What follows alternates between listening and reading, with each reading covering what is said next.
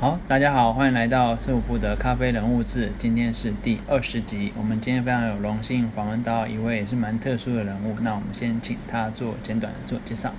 大家好，我是 Sun，那我是伦敦生豆商卡拉维拉 Coffee 卡拉维拉生豆商的，就是亚洲负责人。那可以请上就稍微简单介绍一下卡拉维拉现在进到亚洲市场的核诶理念跟核心，以及他们想要带带亚洲市场的产品是什么吗？呃，卡拉维拉 Coffee 它其实不是一个新的公司，它已经成立了，今年是第十九年。那呃，之前我们大部分的时间都是在欧洲、美国和澳洲都有跟就是一些国际大厂有长期的合作计划。那之所以没有到亚洲，之前没有开发亚洲，是因为我们公司其实把大部分的，就是收益投入在做产区计划。那亚洲对他们来说，不论是语言文化，都是一个非常不一样的，有别于就是英语沟通国家来说是非常特别，呃，非常独特的。那所以我们公司决定先生根，就是我们有共同语言的国家。那现在是因为亚洲咖啡文化就是蓬勃发展，啊，有很多就是我们。接到就是蛮多，就是亚洲的一些独立烘焙者对我们的需求，所以我们开始思考说，是不是提供一个比较紧紧密的的服务，然后能够及时的服务给这个这个市场。嗯哼，那要不要顺便推广一下你们公司的核心价值或者理念？简短的。我们公司主要是透过活化产区的部分，达到品质的，就是稳定品质的的生豆给我们的烘焙者。那我们是直接是从产地做，就是产地计划，跟农民做一些像是顾问式的。教育方案协助他们控管品质，那再把这些咖啡做直接销售的部分给我们的烘豆者、烘豆师、烘豆烘焙厂。那希望透过这样直接关系，还有非常透明的的部分，能够让产区跟消费者是呃消费端是直接做结合的。嗯哼，那我刚刚在那个我们之前的活动有提到，就是说你们一开始不会特别涉猎特别的批次，或者是说特别品种的原因，从开始让产地的农民做好咖啡，到他们可以 refine 他们的产品这一段的，可以稍微简短跟我们解释一下吗？就是开始先把他们咖啡做好，就筛选特别品种，然后到他们可以做到麦口拉。嗯，其实我们合作的小农，他们大概都是两英亩到四英亩左右的。那在其实，在技术，不论是在技术能力或是知识的部分，他们是相较于一般的大型的呃咖啡庄园是有很大的就是。差距资源差距，那我们去跟这些小农合作，首先我们要先帮助他们稳固他们的品质。那我有稳固的品质，才能有稳固的收购。那稳固的品质之后，我们开始会去，我们会从建议他就是开始做财务规划，所以他可以投入他的未来的就是改改善生产改善。那他当他的品质提升，他就可以从一个社区批次变成单一生产的就是。农民，那这样子的话，透过品质稳定、品质提升之后，他的收益可以从稳定收入到提高收入。那这样子，不论是小农是得到直接的帮助，我们的生产者也能够有稳定还有良好的咖啡品质。哦，好。接着我们进入访谈。请问您是如何进入产业，或是受谁的影响？我，呃，我进入这个产业跟星巴克有很大的关系。那早年咖啡在亚洲并不是非常热络的时候，星巴克刚到这个市场，我只是还是一个小学生。那呃去了店面，他们的员工是非常热诚介绍，所以让我留下深刻的印象。那后来长大工作关系，有机会跟星巴克就是接触。那发现说，他不管在任何的一间分店，他们的服务都是他们员工的服务都是非常的热忱，然后也是品质也是非常一致性的，所以引起我想要了解说，他们这间公司如何能做到提供一致性的服务，然后咖啡品质，还有就是如何呃启发他的员工能够提高呃提供这样非常良好的服务给每一位顾客。哦，很有趣，好。啊，请问你在这个产业可以感受到，就除了刚刚星巴克讲到以外，你看你现在待在这产业待这么久，可以感受到可以呃赞许或者是觉得比较负面的文化有哪些可以跟我们分享的吗？嗯，先说正面的部分，非常喜欢咖啡产业的部分是跟人有关。那虽然因为我工作关系，常常在世界各地旅游，我发现说，不管大家说的语言，可能是英文、日文，或是其他欧洲系的语言，当大家讲到咖啡的时候，都是非常有热忱，而且很乐意分享的。然后你会觉得说，这个人好像就是你已经认识很久的朋友，然后会很自由的交流。那通常在咖啡产业工作人也是对咖啡是非常热忱的，所以当大家在交流的时候，你会感觉到很多的热情跟很多的。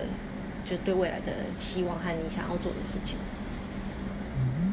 那你觉得比较负面的呢？比较负面是，呃，现在市场上有一股潮流，就是有关于咖啡品鉴的部分。那从比赛到就是消费者端都在追求一一些就是比较特殊的风味的咖啡。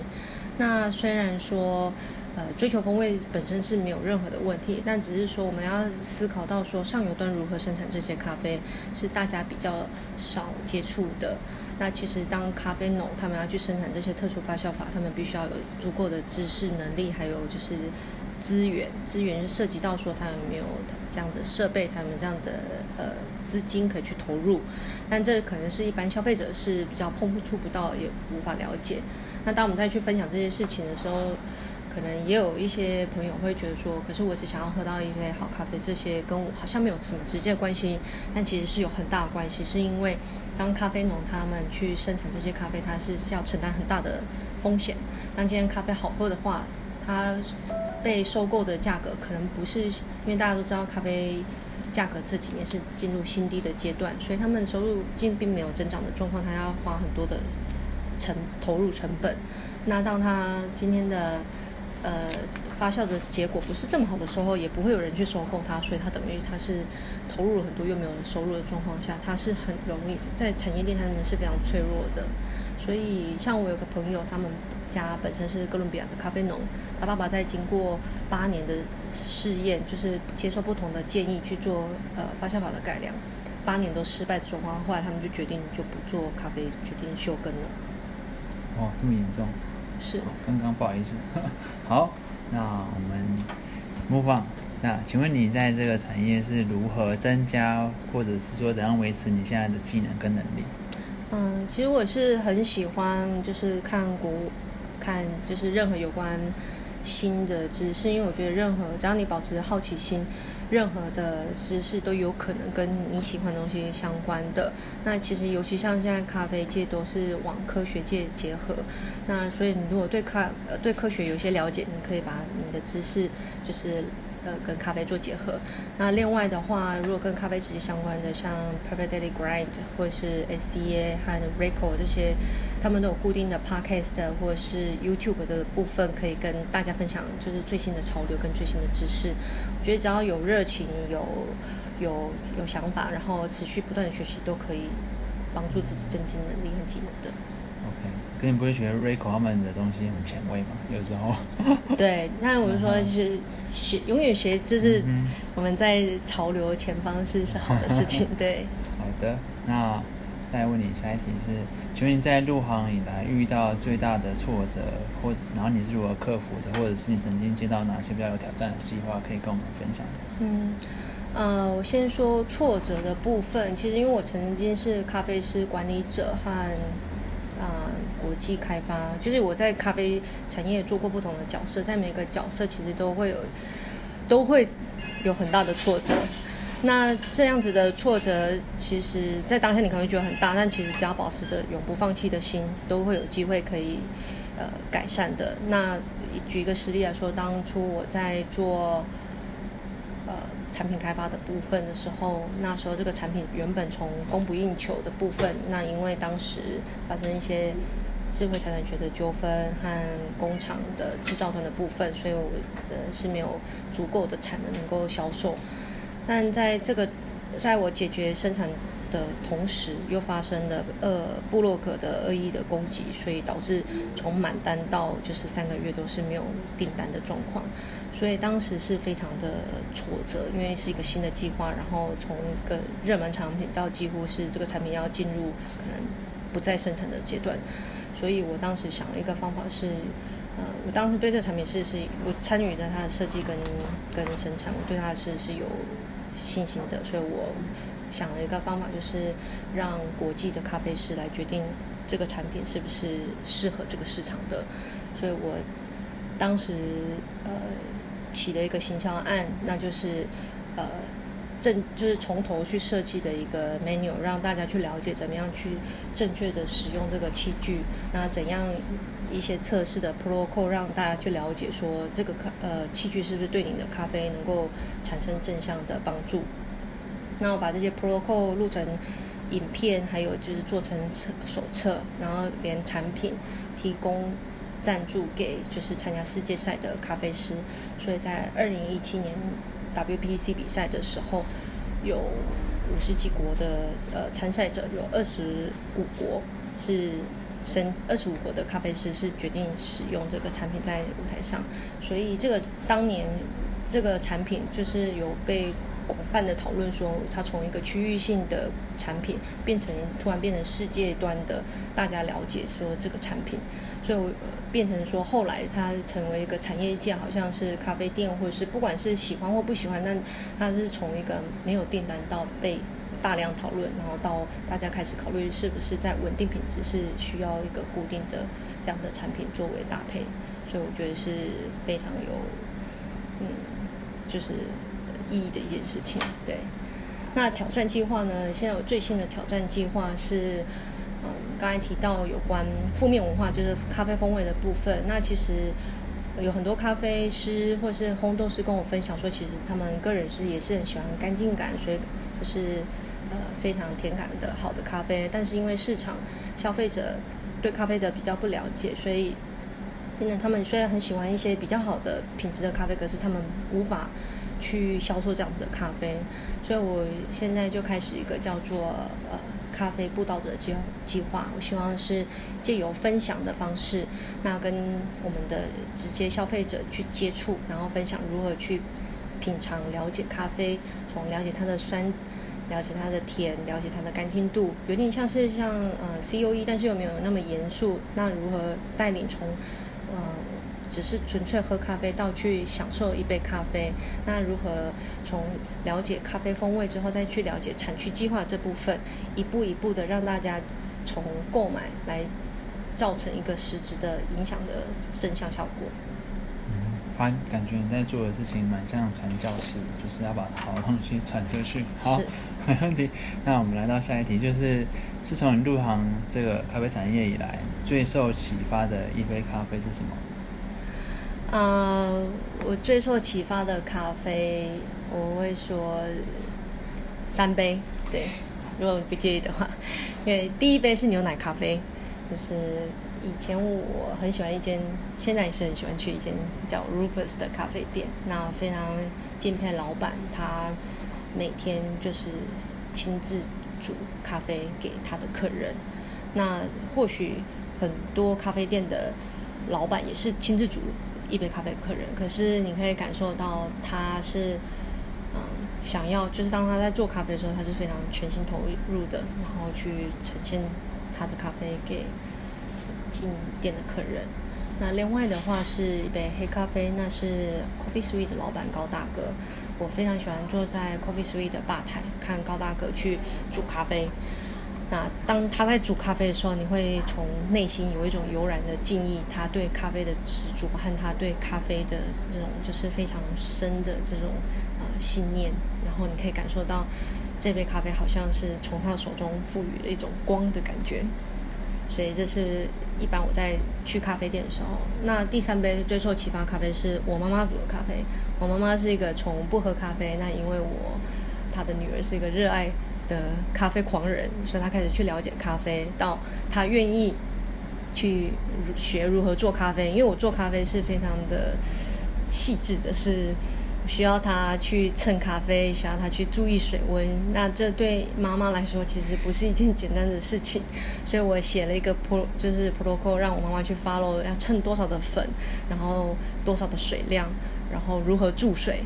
然后我妈妈可以完全复制我煮的咖啡，所以我感到非常荣耀，觉得说这是一件很有意义的事情。很有趣。好，那我们要加一个 bonus，就是从你以前认识你，我讲过提到一个你的 motive，就是说你从星巴克认识到的慈呃企业慈善活动之后，决定到美国去念一个非营利组织的学位之后，然后再。不同的方向转转到现在的公司，那背后持续你现在做的决定是你的动机是什么？那持续的动能又是什么？嗯，其实一开始进入星巴克是从客服和就是一致性品质，所以想要去学习这个公司怎么样从一间西雅图的小店变成世界规模性的就是连锁咖啡店。那但当我加入之后，发现他们做很多的慈善计划，包括了就是支持当地就是原住民小朋友，像他的原住民新希望这些帮助原住民小朋友去实现他们梦想的计划。我每次只要在推广这些计划，都觉得非常的开心，然后非常的有热忱投入。然后另外的话是星巴克他们在跟产地做连接，有个叫做咖啡 C A F E 咖啡计划，它是跟咖啡与种植者公平规范，鼓励他们如何把咖啡种好，然后给予一些呃奖励措施的部分，让我觉得是非常的有意义的，让我觉得说咖啡除了服务体验之外，还有一些更深的跟其他人连接的部分，让我决定说是不是可以往这部分发展。那当时一个因缘机会之下，我看了一篇报道，星巴克收购了一个叫做 Ethel Water 的矿泉水公司。那这个公司它是透过商业的手段，然后销售咖销售矿泉水，然后把收益捐给。伊索比亚就是第三国家注入水质改善的计划。那当时我觉得非常启发，是原来可以透过商业手段帮助实质提供实质的帮助，而不是只就是帮助就是一些的计划不再只靠捐款。所以我那时候就想说，我我要去学习这样子的方式。那当时呃伊索瓦特他的 founder 他其实是美国某一所大学的的教授，然后所以我就想起就是。搜寻有关非营利组织还有这些相关的一些呃计划，所以我就决定去美国念非营利组织。那这一路有点远，从当时到现在十年，对，所以。啊，这是中间我说，其实有很多的挣扎，因为非营利组织还有做咖啡，其实在产业，不管是任何产业，都是是非常比较偏辛苦的部分，就是可能在实质收益跟可能跟同学念 MBA 的实质收益是有很大的差距。可是，就是我觉得要坚持自己的初衷，还有包括我身边很多朋友都觉得我很喜欢咖啡，然后他们觉得我超适合做非营利组织，所以他们都会在我在做决定，我是不是应该放弃理想，做一些比较现实是。现实支持生活的事的时候，他们都会非常的鼓励我说，就是要坚持自己想做的事情。所以让我一路在有机会去做选择的时候，我会选择是还是跟咖啡相关，还是是跟非营利组织相关。然后到了这个公司，我当我看到他们。发表的年度就是 Impact Report，讲到说他们如何帮助产区计划，还有他们跟星巴克是有咖啡计划的共同合作的时候，让我觉得说这一切都值得了。对，是一个十年磨一剑的概念。对，那我今天谢谢上来到我们书部做这个访谈，谢谢，谢谢，拜拜，拜拜，大家再见。